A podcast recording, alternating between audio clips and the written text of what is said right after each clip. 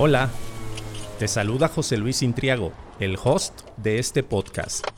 Y en este viaje que vamos a iniciar, denominado episodio número 34, tengo de copiloto al Mexfeeder Felipe Pinto. Acompáñanos, tenemos dos lugares disponibles en este carro. Súbete, que nos vamos a terapia.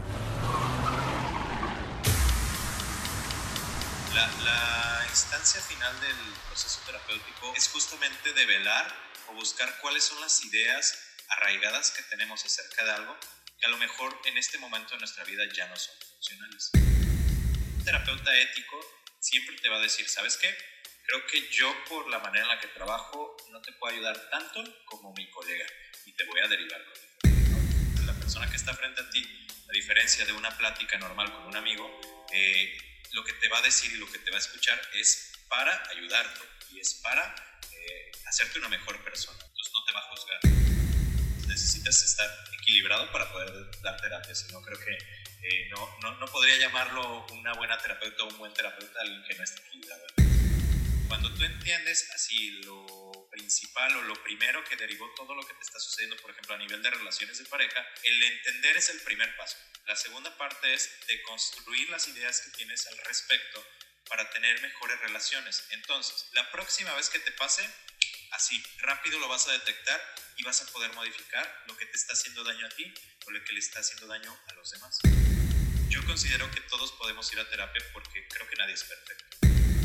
Regularmente las personas que van por problemas a terapia van por problemas porque tuvieron una mala relación con alguien que no iba a no te esperes a que tengas la depresión, no te esperes a que rompas con tu pareja. Ve a terapia, intentas o puedes detectar ciertas cosas que puedes desarrollar, ¿no? Acércate a un profesional de la salud mental. Hay de todos precios, de todos colores, de todos sabores. No hay ser humano exento de pasar situaciones difíciles donde debemos aprender a adaptarnos. Todos venimos agregados con un bonito paquete lleno de emociones que debemos gestionar de la mejor manera. Y de acuerdo a nuestro origen, descendencia, familia, contexto social, como guste usted llamarlo, traemos arraigadas ciertas ideas, manías, paradigmas, trastornos, traumas y creencias, que mientras más pronto las hagamos conscientes, menos pesará la mochila que traemos en la espalda, y que ya desde los 25 años en promedio empieza a pesar y mucho. Así que no hay pierde, no hay debate, todos debemos asistir a terapia. Sabemos que temas relacionados con la salud mental y pedir ayuda desde tiempos inmemorables ha sido considerado un pecado, un tabú, una cosa de gente lunática. Pero no, hay muchas razones por las cuales debemos hacerlo y tomar la iniciativa. Y precisamente en este episodio de MexFit, el podcast del bienestar integrativo, vamos a romper con ese paradigma tan malamente arraigado en la sociedad. Para esto, platicaré con nuestro Mexfeeder Felipe Pinto, que en su línea de vida es licenciado en psicología y maestro en terapia sistemática, con especialidad en terapia de parejas e intervención en crisis. Además, se considera amante de la comunicación en todas sus formas, siempre buscando una manera saludable de comunicarse. Le fascina la música en todas sus presentaciones, además de viajar y conectar con las personas. Si aún tienes alguna duda de lo que conlleva el concepto asistir a terapia, este es tu episodio. Desde su trinchera, Felipe nos aclara las dudas básicas, las dudas razonables sobre este tema, pero principalmente destruye la creencia excesivamente limitante que, a terapia, solo van los locos es un espacio que busca fomentar el bienestar físico, mental, espiritual, social y emocional del ser. Abrimos micrófonos para conocer las voces, voces, perspectivas, perspectivas, anécdotas y tips de personalidades que te cautivarán minuto a minuto. Minuto a minuto. Conoce más desde un punto de vista integral total. El mundo del fitness no volverá, no volverá a escucharse igual. Y estamos arrancando un nuevo episodio de este que es el podcast del bienestar integrativo y me da muchísimo gusto recibir en esta mesa de trabajo a Felipe Pinto. ¿Cómo estás? Me da gusto saludarte. Muy bien, muchísimas gracias por la invitación, José Luis. Pues yo encantado de estar aquí compartiendo contigo este tema que desde que me lo dijiste dije, vale la pena hablar de ello, ¿no? Y creo que tú compartes esa opinión conmigo. Creo, creo que sí, vamos a, bueno, ya lo hemos, ya yo un servidor lo ha venido manejando en capítulos anteriores con otros Mex también, y que por una u otra razón, pero siempre lo mencionamos como someramente. En este episodio vamos a hablar así, tratar de desmenuzar todo, o trataremos, digo, trataremos, no, bueno, Felipe nos hará el favor también, pues, de su experiencia y también preparación, de compartir este, estos conceptos y conocimientos y dudas que fueron, que van surgiendo acerca de lo que tiene que ver el tema de la terapia. Pero antes de empezar, Felipe, me gustaría pues obviamente conocer más o menos cómo es que tú, Felipe, eh, descubre o le interesa el rollo del bienestar o del poder apoyar a la gente. ¿Cómo lo descubres? Ok, qué, interesante pregunta porque, mira, creo que todos los que se dedican temas como de bienestar o de salud, al final de cuentas dicen por ahí que es por ayudar a los demás, ¿no? Ajá. sí, o sea, sí es por ayudar evidentemente, evidentemente a los demás, pero eh, creo que en muchas ocasiones es como para ayudarnos a nosotros mismos, porque al final de cuentas, el poder ayudarte a ti mismo te va a dar las herramientas necesarias para hacerlo con los demás. Entonces, ¿cómo lo descubro? Lo descubro viendo la congruencia en la vida, ¿no? De repente que ves, por ejemplo, un médico que no se cuida en su salud y es como de, híjoles, no sé si iría con este médico. O un nutriólogo, nutrióloga que de repente pues también todos los días sube sus historias que está comiendo comida chatarra, ¿no? Que digo, no está nada malo, pero una comida equilibrada pues es algo mejor. O, o de repente ver como, como todos este tipo de incongruencias en la vida es lo que me dio como a entender eh, que si yo quería dedicarme a esto, que es la psicología, eh, tendría que tener una congruencia en temas de salud mental y en temas de salud en general, porque tiene muchísima relación con toda la salud. Claro, total, totalmente de acuerdo. Y bueno, a raíz de todo ese proceso que te diste cuenta, actualmente, ¿qué haces para, ahora sí que, no volverte loco o seguir en el campo del bienestar? Claro, pues mira, para empezar, y, este yo creo que va a ser una de las primeras mitos eh, que vamos a develar de este tema de, la terapia, yo como terapeuta voy a terapia, el psicólogo va a terapia y eso es, es algo que de repente se preguntan los pacientes, ¿ustedes irán o no irán? Pues sí, o por lo menos un buen psicólogo sí. Porque al final de cuentas estás trabajando con un montón de personalidades, un montón de problemas, un montón de situaciones y, es complicado, ¿no? Entonces, para temas de salud mental yo, yo hago eso y tengo como algunas herramientas que he adquirido a lo largo de la vida, de la carrera y del mi propio proceso para, para ser más saludable mentalmente, que llamamos como hábitos o higiene mental. Y de igual manera, pues intento también ser eh, equilibrado en los demás aspectos de mi vida relacionados del ejercicio, de repente hacer ejercicio, digo, no soy como de hacer todos los días, pero pues sé la importancia que tiene el hecho de hacerlo mínimo unas tres veces a la semana, eh, la cuestión de la alimentación y todo eso, pero va, va por ahí entonces. Te mantienes es, eh, equilibrado, tratando de buscar ese equilibrio, que principalmente en el rollo de la psicología creo que precisamente eso que mencionas, que la higiene mental, digo, es su es, es, un punto súper importante porque siempre he dicho, digo, a veces los psicólogos van a determinar como, este, perdón por la expresión, digo, como locos, porque imagínate tener dos o tres pacientes que te hablen de diferentes cosas, eh, contextos, vidas, problemas, y después creo que tú terminas, cierras el consultorio y así de, ok, está bien, ¿no? Entonces la higiene mental, digo, me encantó el concepto y, y creo que es de suma importancia para alguien de tu profesión. Sí, sí, es súper importante tú dices, si llegas a tener una saturación mental como cualquier otro trabajo, ¿no? Pero, pero en este sentido tal vez un poco más porque conectas con las vivencias, con los problemas de la otra persona, de repente que te platican, es como de, híjoles, eso le pasó a mí o le pasó a mi mamá, y es como que te, conecta, que ya hay procesos ahí como psicólogos eh, éticos que intentamos identificar ese tipo de cosas y dejarlas fuera del proceso de terapia pero aún así es, es, bastante cansado. Entonces necesitas estar equilibrado para poder dar terapia. Si no, creo que eh, no, no, no, podría llamarlo una buena terapeuta o un buen terapeuta alguien que no esté equilibrado.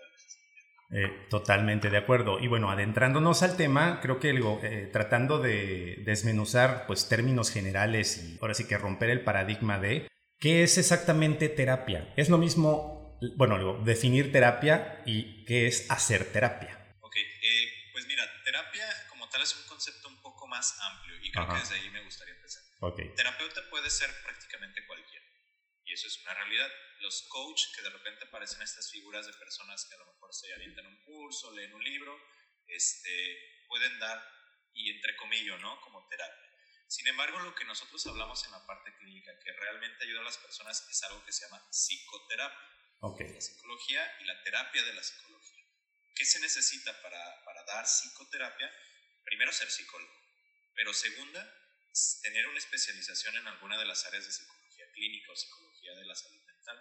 Porque eh, saliendo solamente de una licenciatura no puedes dar psicoterapia. O éticamente no se debería, ya que no tenemos como las herramientas necesarias. Tienes que estar especializando, así como los médicos, ¿no? que estudian su especialidad y su especialidad.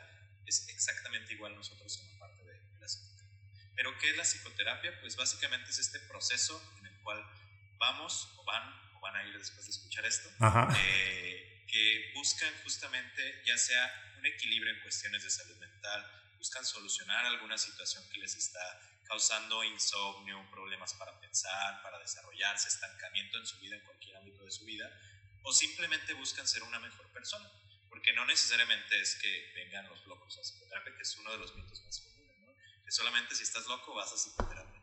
Eh, la realidad es que yo creo, por ejemplo, en mi, práctica profesional, el 20%, y digo, yo no les denomino locos, pero el 20% de los que atiendo tienen algún tema de salud mental grave, como regularmente o socialmente se les denomina como locos, ¿no? Y el resto son personas completamente normales, en ese sentido, que están buscando desarrollarse mejor en alguno de los ámbitos de su vida, ¿no? Están buscando esas herramientas que ellos ya agotaron los recursos que tenían y están buscando como un apoyo extra entonces, la terapia justamente es la generación continua de herramientas y el autoaprendizaje de uno mismo para poder eh, crecer en cualquier ámbito. Y bueno, eh, sobre eso, bueno, como definiendo el concepto, también me gustaría que pudiéramos como esclarecer qué se hace en terapia. Y me refiero a qué se hace porque normalmente, como dices, ah, la gente, yo no voy a terapia porque la gente está loca, ¿no? Solamente los locos van a terapia. O porque creen que llegas y a ver, eh, a ver, te dice el psicólogo, la persona, el terapeuta, este, cuénteme su vida y sus cosas más íntimas, ¿no? Eh, ¿Qué se hace en una sesión de terapia? Yo sé que puede ser muy relativo o muy subjetivo dependiendo del paciente, pero a grandes rasgos, exactamente así de llego y cuento todos mis problemas, así como de tan tan, me desahogo contigo o cómo? ¿Cómo es ese proceso? Mira, creo que es una muy buena pregunta porque desde ahí parten los clichés que hay de la terapia y de repente como los tabús eh, es muy común que cuando pensamos en terapia pensamos en la típica imagen de tú acostado en un, en un diván o en un sillón y el terapeuta haciendo dibujitos en su libreta, ¿no? Que eso es un estilo de terapia que se llama psicoanálisis, que es un estilo muy tradicional, que es uno de los primeros estilos que por eso nos quedamos con esa idea, ¿no? Pero entonces, entendiendo esto, la psicoterapia tiene diferentes que le llamamos escuelas o diferentes estilos terapéuticos. Ya dependerá en cada uno de ellos cómo es que se maneja, pero en términos generales, Evidentemente vas a platicar acerca de la situación que tienes, pero no solo es hablar.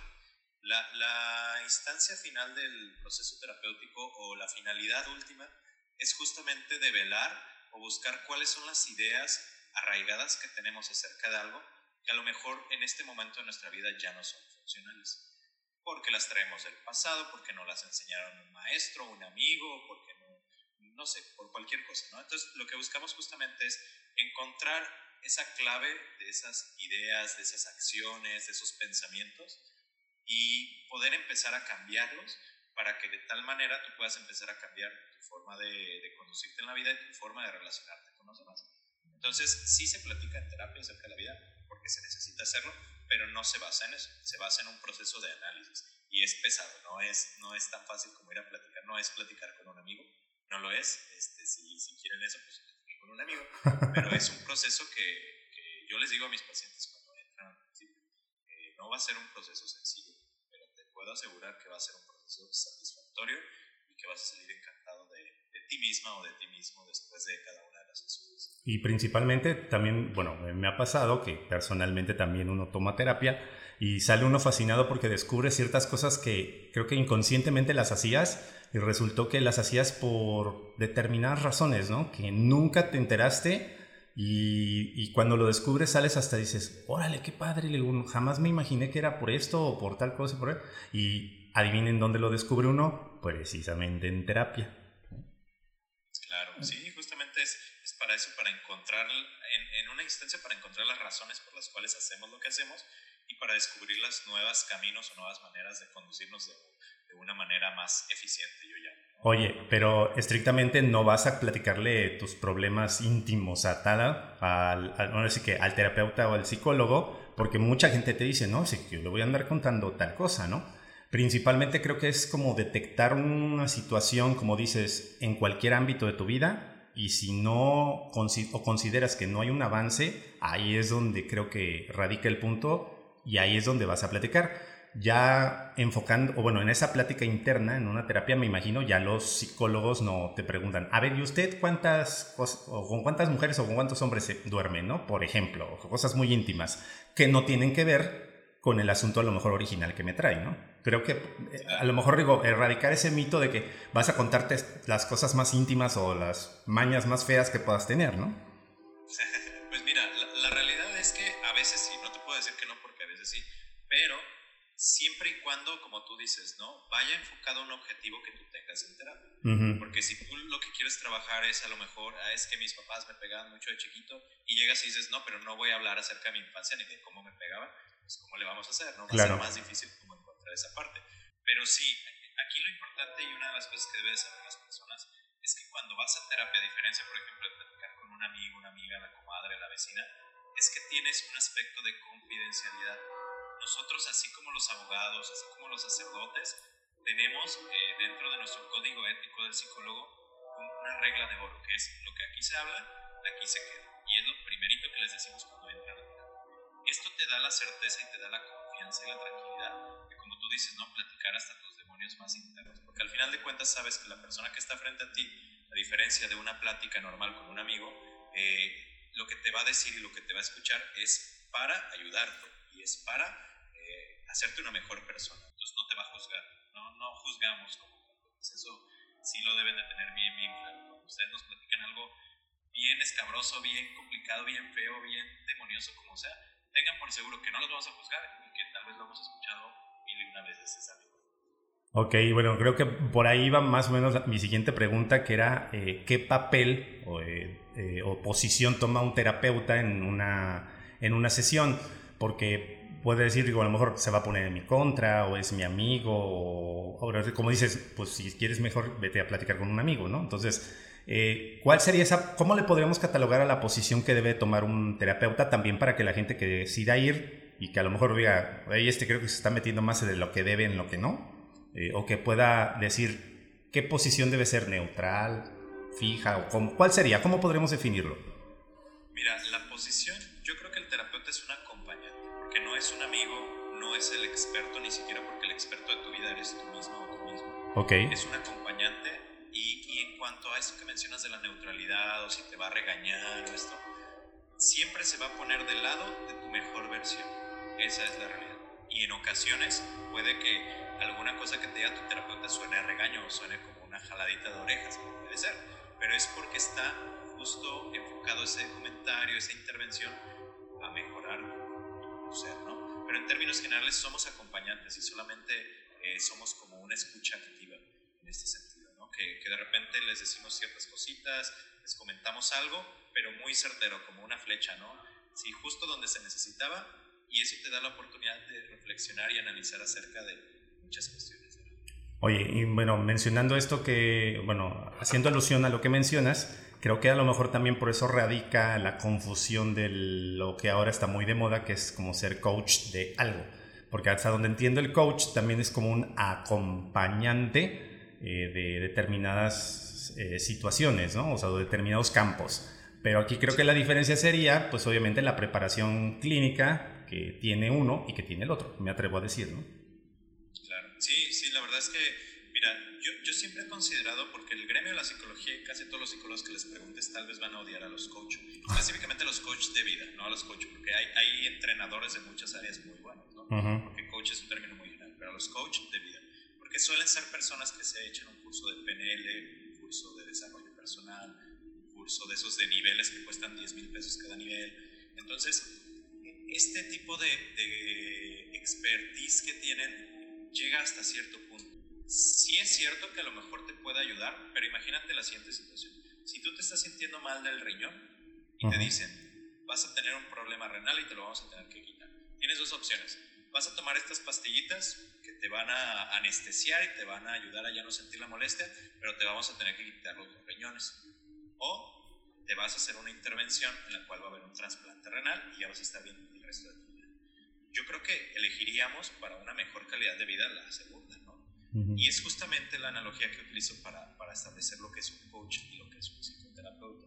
El psicoterapeuta justamente con, lo que tú dices, ¿no? La expertise la parte de, de la experiencia académica y profesional te puede ayudar a un largo plazo. El otro yo lo considero que es una especie de, de anestesia. Que a algunas personas les sirve, sí, pero te puedo asegurar que en algún momento esa anestesia, esa falsa positividad que de repente es lo que sueltan los coaches, se te va a acabar. Y suele pasar porque a mí me llegan pacientes que fueron con coach y a veces desafortunadamente pues hasta los dejan peor. Entonces, este sí, creo que va por ahí como la diferencia, viste, en el clavo en ese, sentido.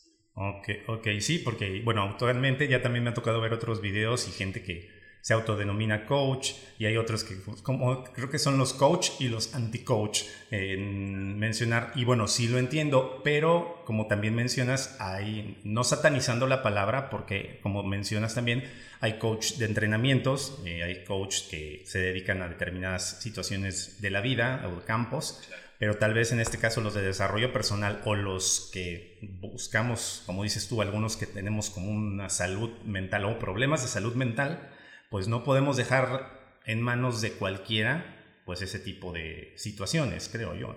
Sí, claro, totalmente. Sí, digo, al final de cuentas, imagínate que tengas que hacer un procedimiento médico y alguien te da su tarjetita y te dice, pues vi un video en YouTube, pues te puedo atender, ¿cómo ves?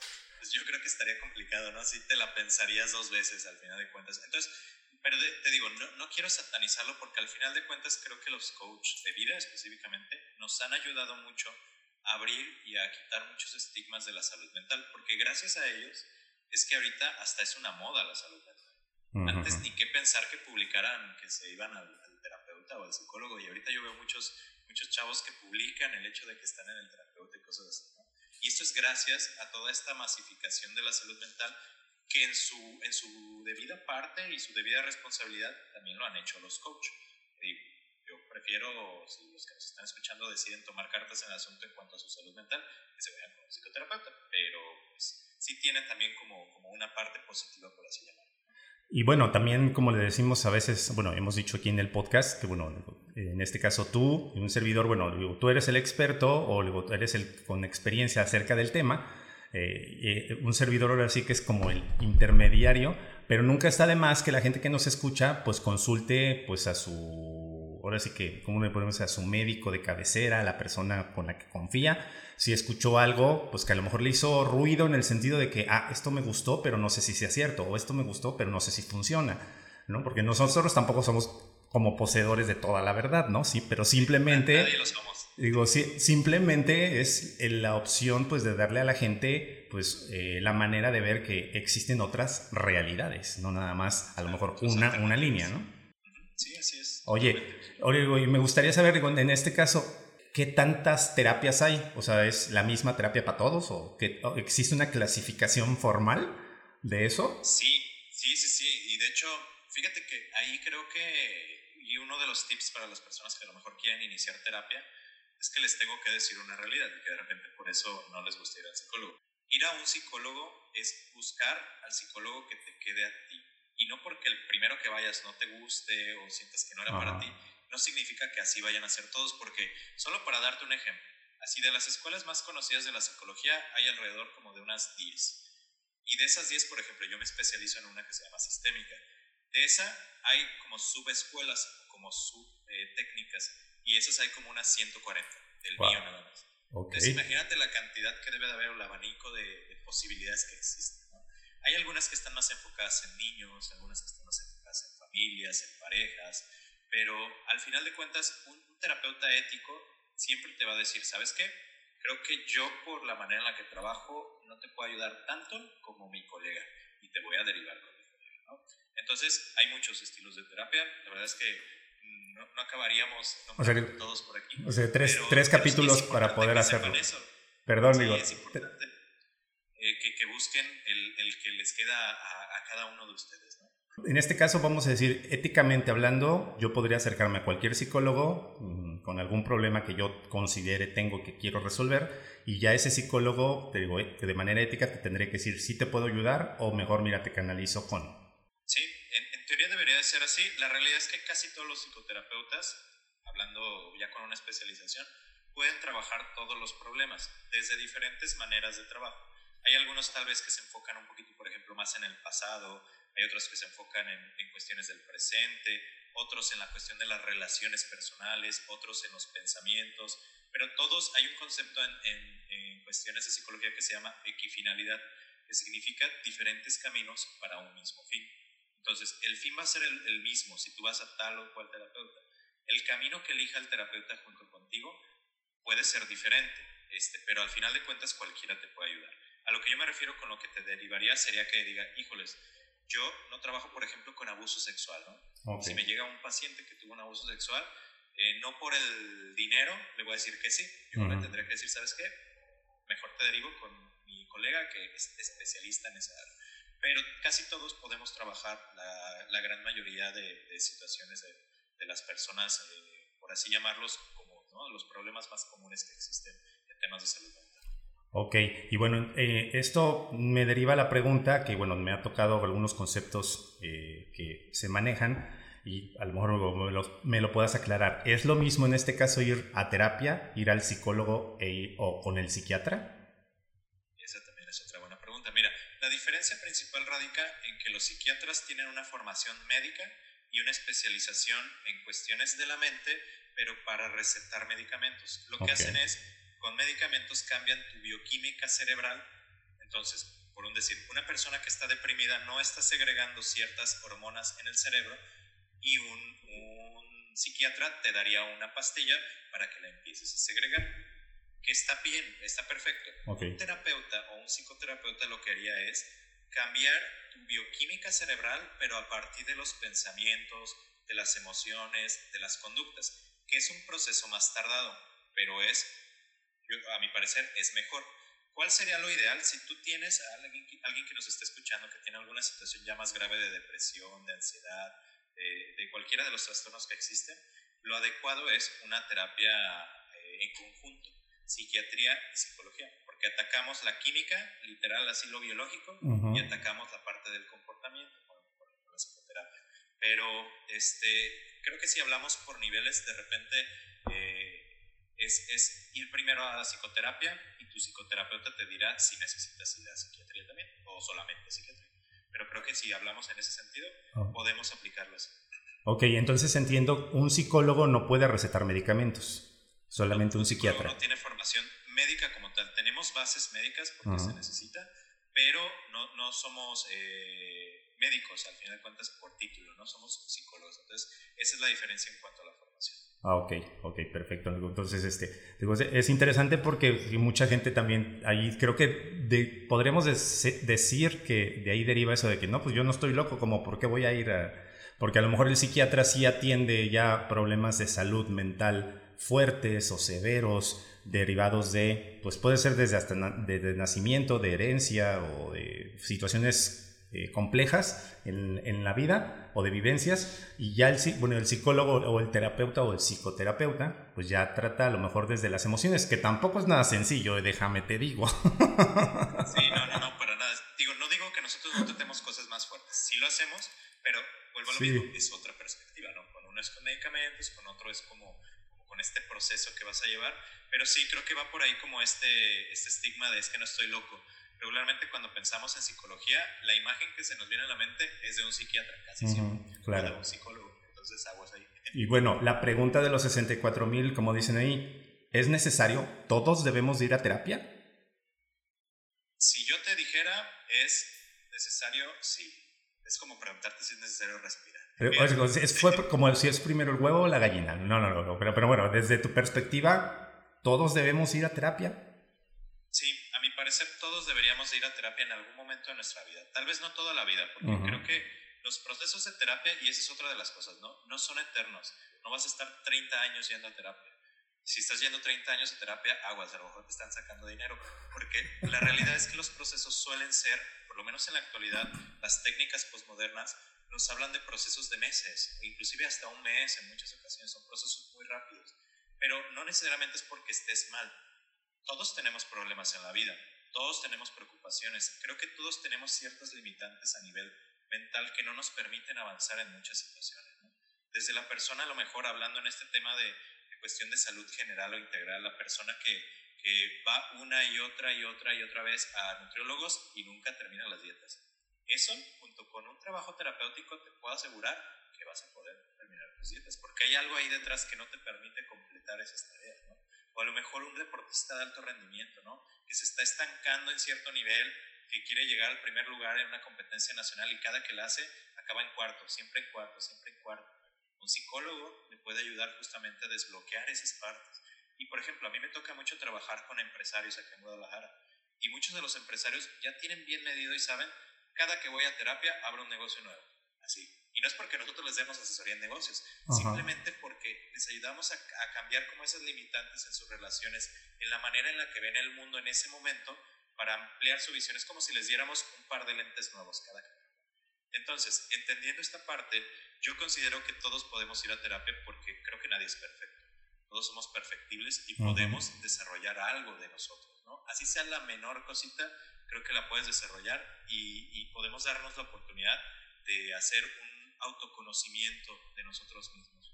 Porque si, si las personas tuviéramos este autoconocimiento, la vida sería mucho más bonita. Regularmente las personas que van por problemas a terapia van por problemas porque tuvieron una mala relación con alguien que no iba a terapia. Casi siempre.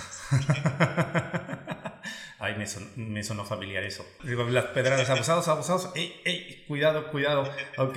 Digo, no, y bueno, esa es una situación importante a, a destacar, lo que es el poder, pues, reconocer y desestigmatizar eso de que, bueno, no estás loco, simple y sencillamente tienes que este, sanar eh, o ayudar a ser mejor en algún campo. Y creo que además de que mejoras tú, mejora todo tu entorno. Eh, en ese sentido, sí, sí, sí, es de suma, de suma importancia. Pero también me llama mucho la atención y bueno, a lo mejor digo, una, también le podemos dedicar hasta un capítulo aparte, ¿no? A todo esto. Pero normalmente pasa, y creo que también es uno de los factores por los cuales la gente a lo mejor le anda huyendo a la terapia, es porque yo voy porque mi novio o mi novia me dejó, ¿sí? O porque no iba a terapia, ¿no? Por ejemplo. Pero resulta que cuando voy a terapia, eso no era el punto. Había otra cosa de trasfondo y luego otra cosa de trasfondo, y entonces se complica, creo, el camino y a veces nos cerramos y decimos, no, no, mejor no. O sea, ahí, ahí, muere, ¿no? Yo no, no quiero. Creo yo, ¿no? O normalmente así pasa, es un, ahora sí que es ley de vida. o no todos, no todos los casos son iguales. Mira, no todos son así. Sin embargo, es importante entender que los seres humanos somos seres eh, sociales, somos seres que regularmente seguimos una pauta o, o repetimos acciones, repetimos eh, situaciones, ¿no? si nosotros no nos damos un momento para analizar qué es lo que está pasando, difícilmente vamos a hacer algo diferente. Y justamente ahí es, radica la importancia de la terapia. ¿no? Esto que dices, este proceso tal vez difícil eh, y complicado de analizar el porqué de eso y el porqué de eso y el porqué de eso, uh -huh. es justamente la finalidad última de terapia. Porque cuando tú entiendes así lo principal o lo primero que derivó todo lo que te está sucediendo, por ejemplo, a nivel de relaciones de pareja, el entender es el primer paso. La segunda parte es de construir las ideas que tienes al respecto para tener mejores relaciones. Entonces, imaginemos que tú vas a terapia cinco meses, lo alcanzas a comprender, alcanzas a construir. La próxima vez que te pase, así rápido lo vas a detectar y vas a poder modificar lo que te está haciendo daño a ti o lo que le está haciendo daño a los demás. Entonces es eso, generar herramientas que vas a cargar en tu mochila invisible por la vida para sacar justamente, ah, esta me sirve ahorita que estoy en esta relación y siento que tal vez está un poco tóxica, o ah, esta me está sirviendo ahorita que tengo problemas con mi mamá o mi papá, ¿no?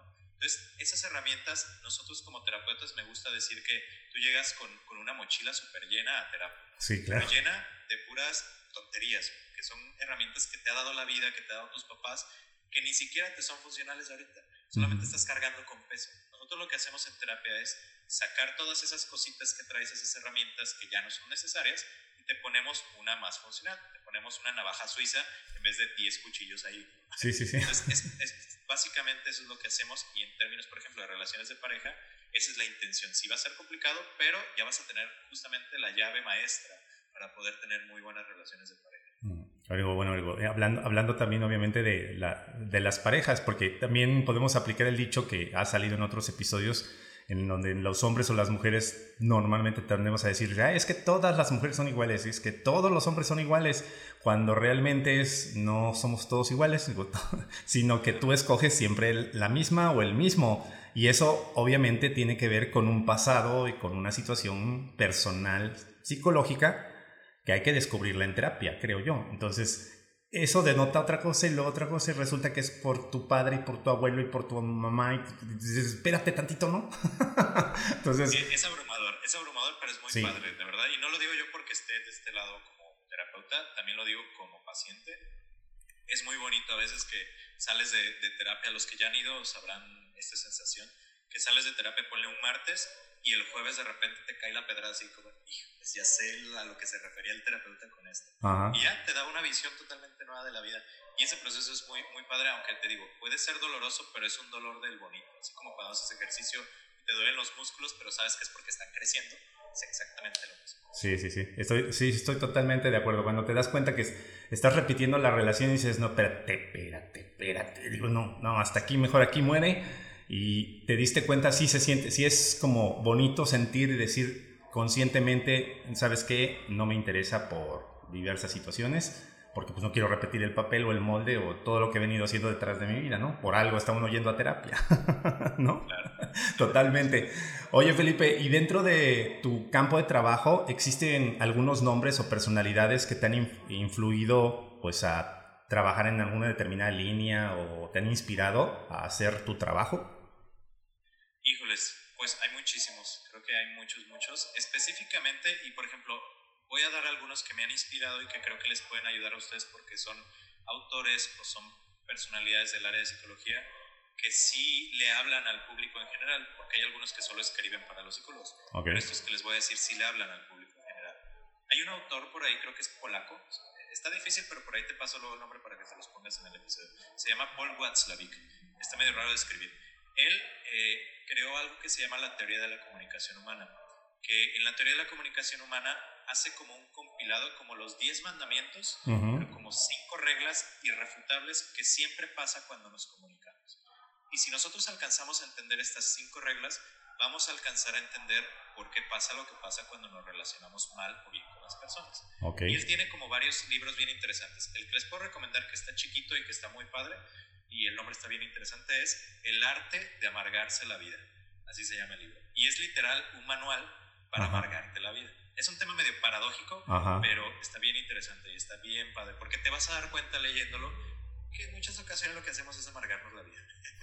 Sí, normalmente digo, uno, uno tratándole con la vida a veces es medio, vamos a decir, es sencilla, no es tan complicada, pero a uno le encanta complicarse la, existencia. Sí, claro. Sí, sí, sí. Entonces, ese autor es muy, muy bueno. Hay otro por ahí que Watzlawick falleció ya sea como unos 15, 20 años, pero hay uno que sigue vivo y de hecho vive acá en Guadalajara, que se llama Esteban Lazo. Esteban habla mucho de temas eh, de... Él tiene una teoría que se llama terapia de clave emocional y habla mucho en temas de relaciones de pareja. Lo van a poder encontrar si lo buscan en YouTube, así van a encontrar conferencias y cosas de él. Es bien interesante porque él alcanza a, a conectar a un nivel emocional bien interesante con las personas algo que en otros estilos de terapia es un poco más complicado.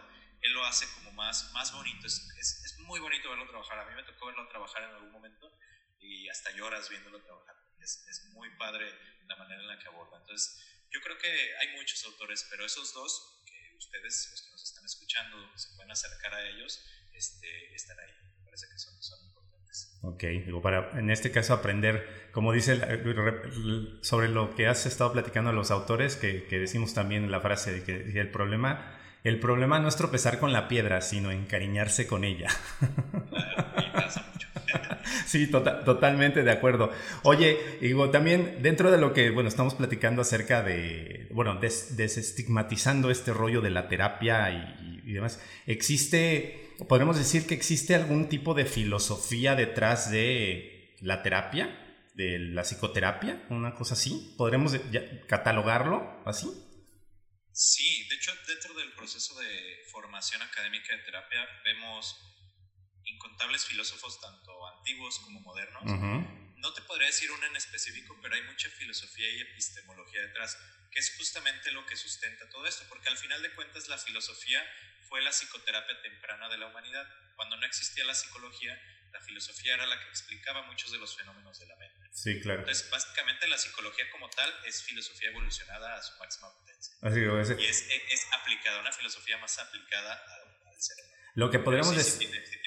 no, eh, lo que podríamos decir en este caso, digo que la, la filosofía, la psicología viene siendo algo así como lo sustentado, lo científicamente probado que la filosofía en su momento planteó, ¿no? Como, como se le ha llamado, sí, ¿no? Sí, justamente es esa parte como científica porque de repente piensan que la psicología es muy astral o son cosas como de energías. Y no, la verdad es que la psicología es una ciencia, o sea, está denominada como una ciencia y tiene su fundamento científico. Ok, muy, muy bien, digo, perfecto. Y entonces, este, y ahora, bueno, hablando también eh, dentro de lo que es el papel, habías mencionado por ahí de que si a lo mejor el psicólogo, bueno, tu, psicólogo, tu psicoterapeuta, no eres como muy compatible, ¿es válido cambiarse o a fuerza me tengo que quedar con él? ¿O eh, cómo existen, porque a lo mejor yo siento que sí eh, hay la posibilidad, nunca me ha pasado, pero que la posibilidad de que no sea como, no existe esa compatibilidad, o sea, de que, ay, no, me cae mal, y, el paciente también me cae mal. Entonces, este, ¿es válido cambiarlo? Totalmente válido. Y, y, hay diferentes razones por las cuales cambiarías. Una, esa que dices, ¿no? Como que no haya esa química y hasta te caiga gordo, porque sí llega a pasar en algunas ocasiones. Okay. Y otra sería que sientas que ya no estás avanzando. A lo mejor ya llevas 3, 4, 5 sesiones o 10 meses y ya no estás avanzando. Entonces, sí vale la pena como platicar con tu terapeuta o si te da pena, pues mejor nada más cámbialo. Digo, creo que no sea lo adecuado, pero pues háganlo. Pero sí, sí es totalmente válido. Yo al principio de las sesiones siempre, la primera sesión les digo, si en algún momento tú no te sientes cómodo conmigo por cualquier situación o yo no me siento cómodo contigo, hay que decirlo. Y si yo no me siento cómodo, te derivo a alguien más. Y si tú no te sientes cómodo, te paso números de mil personas, ¿no? Para que tú decidas con quién pero totalmente, sí, sí, sí. Y los que están ahorita en proceso y sienten como pues es una, banderita roja para que se cambien y busquen otra alternativa en ese sentido. Oye, mira, suena bastante interesante y me agrada también el rollo de que tú, bueno, tú como profesional decidas a lo mejor no atormentarte y decir, ¿sabes qué? No me interesa trabajar contigo por tal motivo, ¿no? O sea, no, no pensé que también, o sea, fuera posible, porque mucha gente dice, no, pues este es profesional, tiene que... Porque mucha gente te puede argumentar, ah, usted es profesional y esto y el otro, pero creo que por salud también mental eh, es válido que un profesional psicólogo o psicoterapeuta diga, no, contigo nada más no se puede, o no, no me interesa continuar, ¿no? Creo yo. Sí, sí, sí, totalmente. Y, más que por salud mental, porque sí es eso, pero por ética profesional, creo que es más profesional un terapeuta que siente como que ya no avanza que no hay química, que te diga, oye, ¿sabes qué? Prefiero mandarte con alguien más, ah, prefiero que vengas y nada más estés hablando y hablando y hablando y realmente yo ni siquiera te estoy ayudando. Entonces, más vale esa parte al final de cuentas, o darnos esa oportunidad de que tú encuentres a alguien adecuado y de que pues yo me libere a lo mejor de la presión que siento Sí, claro, digo, esa mochila también de andarla cargando así el paciente, no digo, no, por favor, ahorita no. Totalmente. Oye, y entonces eh, la siguiente pregunta para mí sería, eh, yo como paciente, ¿cómo podría elegir o saber eh, que es un buen psicólogo, terapeuta o, psicoterapeuta? a lo mejor, pues no, precisamente diga, ah, pues tiene que estar guapa o tiene que estar guapo. No, no, pues eso va de más, ¿no? Pero eso, eso es un plus, por decirlo así. Pero ¿Cómo elegir un buen terapeuta o un buen psicoterapeuta? Mira, en esta situación, dependiendo de dónde vivan, ¿no? Pero en muchas ocasiones puede ser una cuestión de ensayo y error. Creo que ningún acercamiento a la psicoterapia va a ser mal. A lo mejor no, no hay química en una primera ocasión, pero ya al acercarte al proceso de terapia te vas a ir dando una idea y te va a ayudar de alguna u otra manera. A lo mejor no tanto como alguien con quien sí tengas más pero, ¿qué, ¿qué recomendación les puedo dar? Primero que nada, revisen sus credenciales. Asegúrense de que están certificados, de que están preparados, que sí son terapeutas, porque sí existen charlatanes en este mundo también. De repente que dicen que soy psicoterapeuta y buscas y ni siquiera estudió nada, pero él se anuncia como psicoterapeuta. Entonces, aguas con eso, porque hasta es ilegal y es peligroso para su salud mental.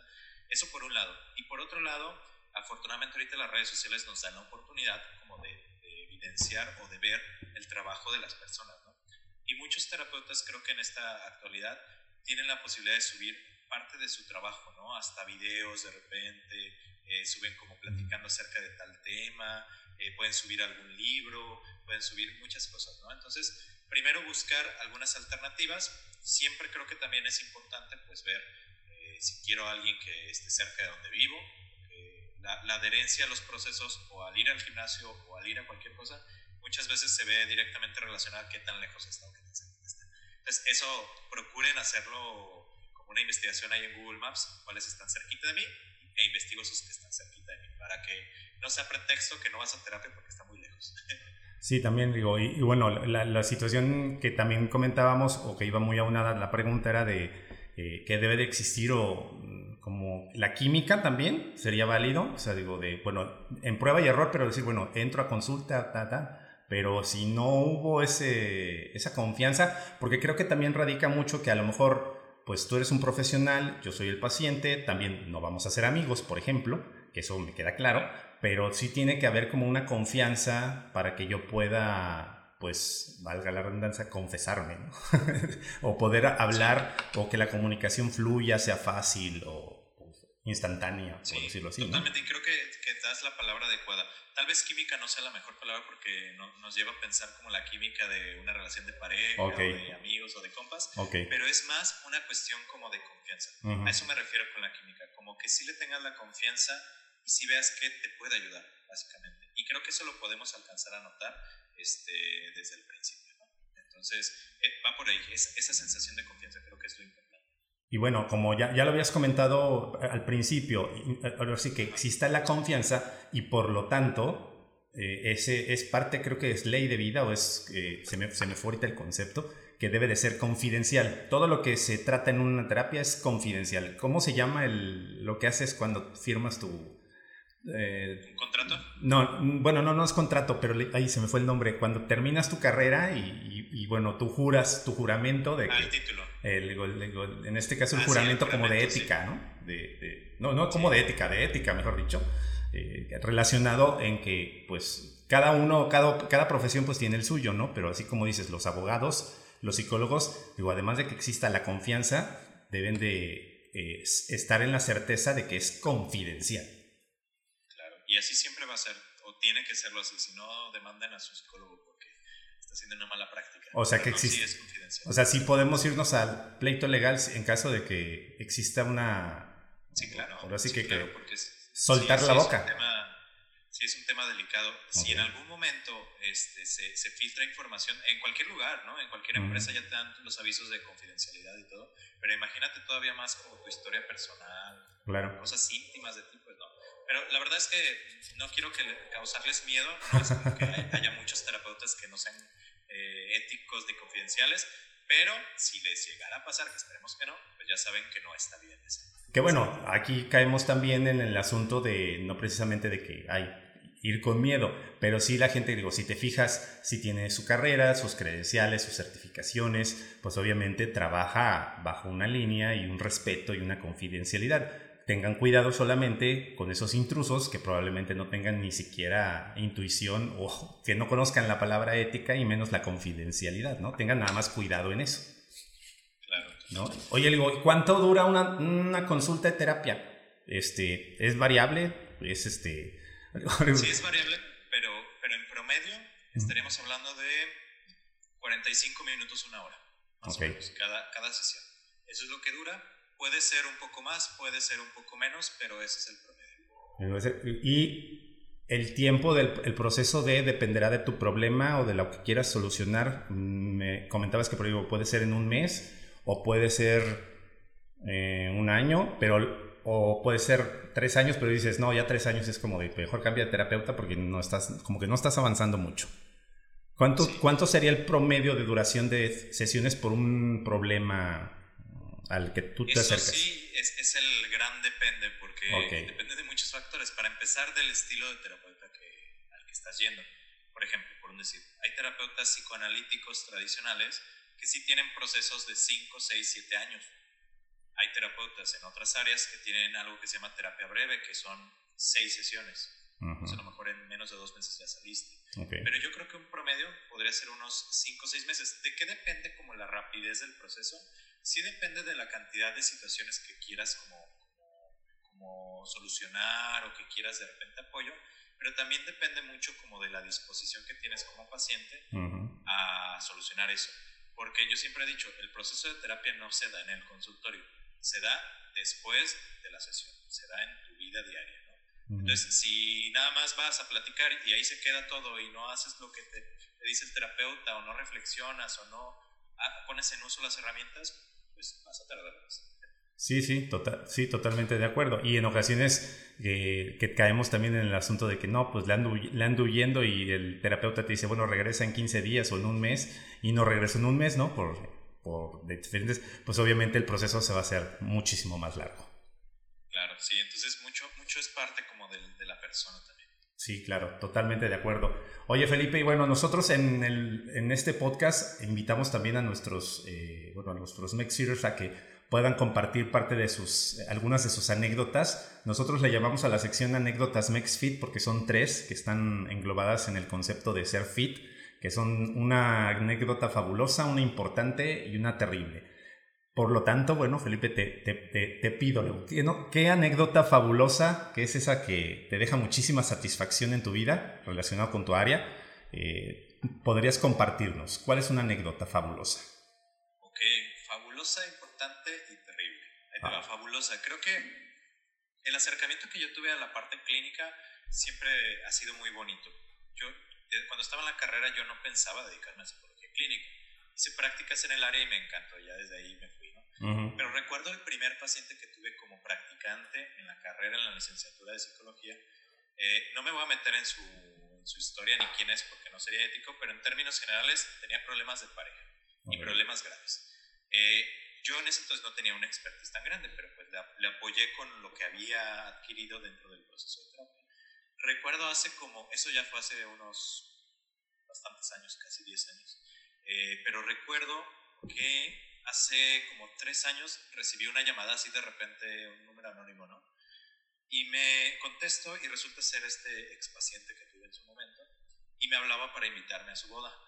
Entonces para mí fue muy significativo y fue muy bonito porque el primer paciente que tuve y la situación que tenía era una cuestión de pareja y ahora saber que años después siguieron juntos y que hasta se iban a casar fue así como maravilloso, ¿no? Y lo, lo guardo mucho en mi corazón. A ver, no fui a la boda porque creo que fue en Estados Unidos o algo así, pero, pero guardo mucho en mi corazón como el, evento que, que, fue, ¿no? Estuvo, estuvo muy bonito, muy padre. Sí, debe ser, porque en este caso es como de, oye, creo que no voy por mal camino, digo, haciendo o aplicando mi trabajo o, mi labor o mi misión, ¿no? Sí, está genial. Sí.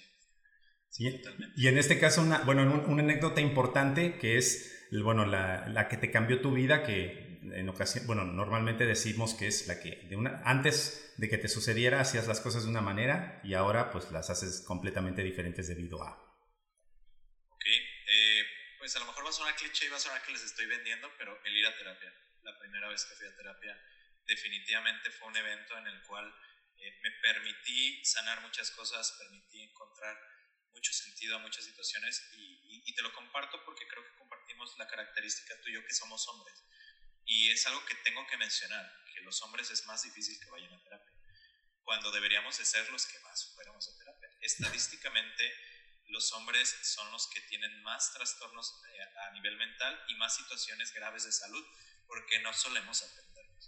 Entonces, ese inicio de, de de ir a terapia, eh, a mí me dio la capacidad, regresando a la primera pregunta que me hacías iniciando el programa, como de hacerme consciente de, de que tengo que ser saludable porque me di cuenta que podía crecer y en su momento no, fue por, no fui porque tenía un problema así grave, fui porque quería ir a terapia, me iba a dedicar a eso, eh, pero sí me di cuenta que, que, hay un antes y un después en ese sentido. Te pones no solamente unos lentes color rosa, sino que tienes unos lentes color del que tú quieras te los puedes cambiar y poner y usar durante toda tu vida. Entonces yo creo que esa sería una de las importantes. Sí, totalmente de acuerdo y creo que para todos los que normalmente nos escuchen todos los varones, luego vayan a terapia porque sí, específicamente, por ejemplo, en otros episodios que hemos hablado también del papel eh, de la masculinidad o de lo que le llaman el papel del verdadero hombre, eh, es, precisamente ese que a veces venimos cargando como cosas que de, realmente no debe, no son ah, eh, y tienen que ser de otra manera, pero nos han hecho creer que sí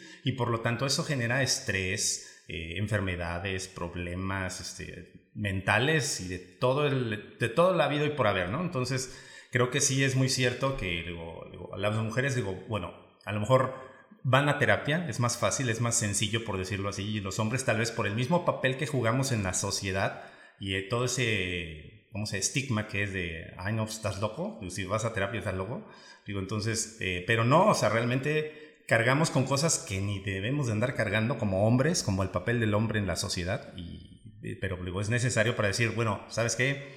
No era necesario y no sé por qué estoy haciendo esto, sale, bye entonces sí ayuda muchísimo y tienes totalmente razón en eso de, digo, ojalá, ojalá más hombres pues también se animen a, tomar terapia. Ojalá que sí. Y bueno, una anécdota terrible, esas que de plano te dejan así como dices, híjole, eh, a veces te simbra en el suelo o eh, también les llamo esas que antes, eh, bueno, la, la, padeciste, pero ya en su momento la recuerdas y dices, ay, ¿cómo es posible que caí en eso? Y la superaste, ¿no? Entonces, ¿cuál sería una anécdota terrible? Híjoles, creo que hay muchas, pero por ejemplo, en temas de mi profesión, eh, de lo que me he dedicado, también a temprana edad, cuando estuve en el servicio social en la carrera, recuerdo que estuve en un hospital aquí en, en Guadalajara y me tocó ser parte del servicio de salud mental que atendía todas las áreas del hospital, eh, era interconsultas. Y una de las áreas que atendíamos era la parte de pediatría. Y el primer caso así que me tocó en mi servicio social fue un caso de una niña abusada sexualmente, justamente, eh, difícil, muy complicado, muy doloroso. De hecho, no muchos terapeutas se dedican a esta área, pero eh, la verdad es que para mí fue, fue como muy, muy complicado, dado que ese caso, la, la pequeña niña falleció como a la semana de, que empezamos a atender como todo ese caso. Entonces, sí te llega a impactar y a veces este tipo de casos te llegan a, a quitar la fe en la humanidad sentido, ¿no? Sin embargo, ese pues es uno muy feo, muy terrible, pero hay mil muy esperanzadores, ¿no? Y que al final de cuentas te dan esta, esta visión o esta luz de vida para, para continuar con lo que estamos haciendo al final. Y el saber que a lo mejor en ese caso, pues por cuestiones fuera de nuestro control no pudimos atenderla, pero en otros casos de abuso sexual que eventualmente tuve, sí lo pude hacer y lo pude hacer de una mejor manera y de una manera más resiliente, creo que a pesar de lo terrible que fue, que todavía me queda como ese mal sabor de boca de la situación como tal y de la, de la impotencia que sientes en ese tipo de casos, eh, sí me permitió crecer como, profesional. Entonces yo creo que sería eso. Ok, sí, totalmente, totalmente, es muy impactante me imagino y, este, y a veces hasta como, como, eh, como digo, imponente, como muy, no, no te deja a lo mejor hasta prosperar en ciertas cosas y debe ser muy impactante también. Oye, y bueno, ahorita con todo el rollo de la eh, pandemia, quiero preguntarte, digo, ¿funciona la terapia en línea? digo, no, no, podemos acercarnos a, la, a los psicólogos así de que no, no voy a tener COVID o tengamos COVID y nos pasemos los virus. ¿Funciona en este caso la terapia en línea? Porque muy probablemente esto de la nueva normalidad y aunque estemos regresando, pues iba a haber como muchos paniqueados por lo menos de aquí a un año o dos años más, ¿no? Eh, ¿Funciona? Ahí te va. No me voy a meter así como en tema muy largo porque de hecho doy una conferencia al respecto. Eh, la he dado en varias ocasiones porque yo me dedico a dar terapia en línea desde hace años, o sea, antes de que... O sea, antes de COVID, o sea, tú eres, tú eres de hace, antes, de, COVID. Sí, doy terapia tanto presencial como en línea. Ahí te va, así te la pongo. No existe una sola investigación que diga que es peor que la terapia presencial. Al contrario, las investigaciones demuestran que es hasta mejor que la terapia presencial por muchos factores, porque a lo mejor te sientes hasta más cómodo en tu casa, sientes como más libertad de hablar las cosas. Claro que hay ciertas situaciones que no se pueden trabajar mediante terapia en línea, pero muchas otras sí se pueden. Entonces, si ustedes están como en la duda, inténtenle, probablemente sí se pueda, pero, pero yo le tengo mucha fe y he visto muy buenos resultados en la terapia en línea. Entonces, sí funciona. Yo digo, bueno, es que digo, yo te puedo decir, digo, hablar como maestro, digo, las clases en línea a veces son más prácticas porque este, no tienes que andar aguantando chamacos, no tienes que andar aguantando este, genios, este, directores, cosas así. Entonces en línea está genial, ¿no? Entonces, pero bueno, no, todo es, digo, a veces las cosas son muy relativas. Pero me surgía esta pregunta porque está muy de moda casi todo hacerlo en línea. Y, pero esto a veces, como dicen, es muy, debe ser presencial o debes de ver a la cara al, psicoterapeuta o te pone a hacer ejercicios allá adentro, cosas así, no sé, depende. Pero luego, ¿funcionaría hacer eh, terapia en línea? Entonces, sí. totalmente. Perfecto. Entonces, toda la gente que me escucha, no hay pretexto para no ir a terapia.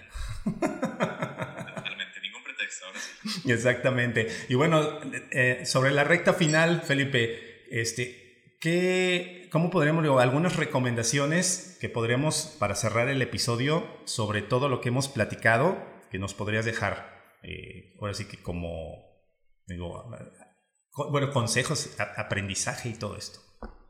Claro, eh, pues hay que estar al pendiente de nuestra salud mental. Creo que el, tema de la salud mental no debería ser un tema como eh, de estoy mal, voy al terapeuta. Que sea un tema como, por ejemplo, llevan la medicina en países como Cuba, ¿no? Que es medicina preventiva, que es antes de que pase algo. Entonces, no te esperes a que tengas la depresión, no te esperes a que rompas con tu pareja, no te esperes a todas estas cosas. Ve a terapia y a lo mejor intentas o puedes detectar ciertas cosas que puedes desarrollar, ¿no? Acércate a un profesional de la salud mental. Hay de todos precios, de todos colores, de todos sabores, profesionales de la salud mental. Entonces, acércate, busca. Creo que es importante este, que, nos conectemos en ese sentido. Intenta eh, desestigmatizar justamente los temas de salud mental. Si conoces a alguien que esté sufriendo un poquito por estos temas, apóyalo y anímalo a que vaya. Creo que también esa parte del acompañamiento como como buenos amigos, como pareja, como familiar, es muy, muy importante. Estén al pendiente de las señales, ¿no? De las personas, si de repente se aíslan mucho, si de repente este, los ves todo el tiempo estresadas, todo el tiempo enojadas, cambios de humor muy, muy, muy drásticos, cambios en temas de hambre, mucha hambre, poca hambre, mucho sueño, poco sueño. Todo esto son banderitas rojas que nos dicen que hay algo que debemos de trabajar a nivel de salud y a nivel de salud específicamente. Entonces, autoobservarnos y el día de mañana vayan haciendo una cita. No necesariamente conmigo, pero hagan una cita con quien tengan con quien lo tengan cerca, que bueno, ya, ya dijiste, digo, no hay pretexto, en línea también, también funciona y es viable, así que entonces con quien ustedes decidan, bueno, vayan a, digo, vayan y tomen o inicien ese camino y ese recorrido.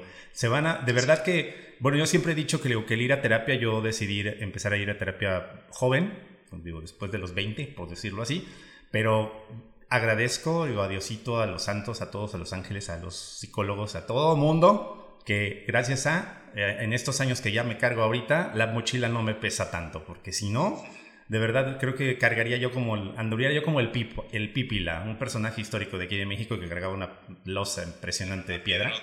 Entonces andaría así, de verdad, porque me, me fui dando cuenta de cosas que no necesitaba, de cosas que no me servían, de cosas que mm, dices, como para qué le ando cargando esto si no es ni mío. Y así sucesivamente te vas haciendo más consciente y de verdad vayan y hagan.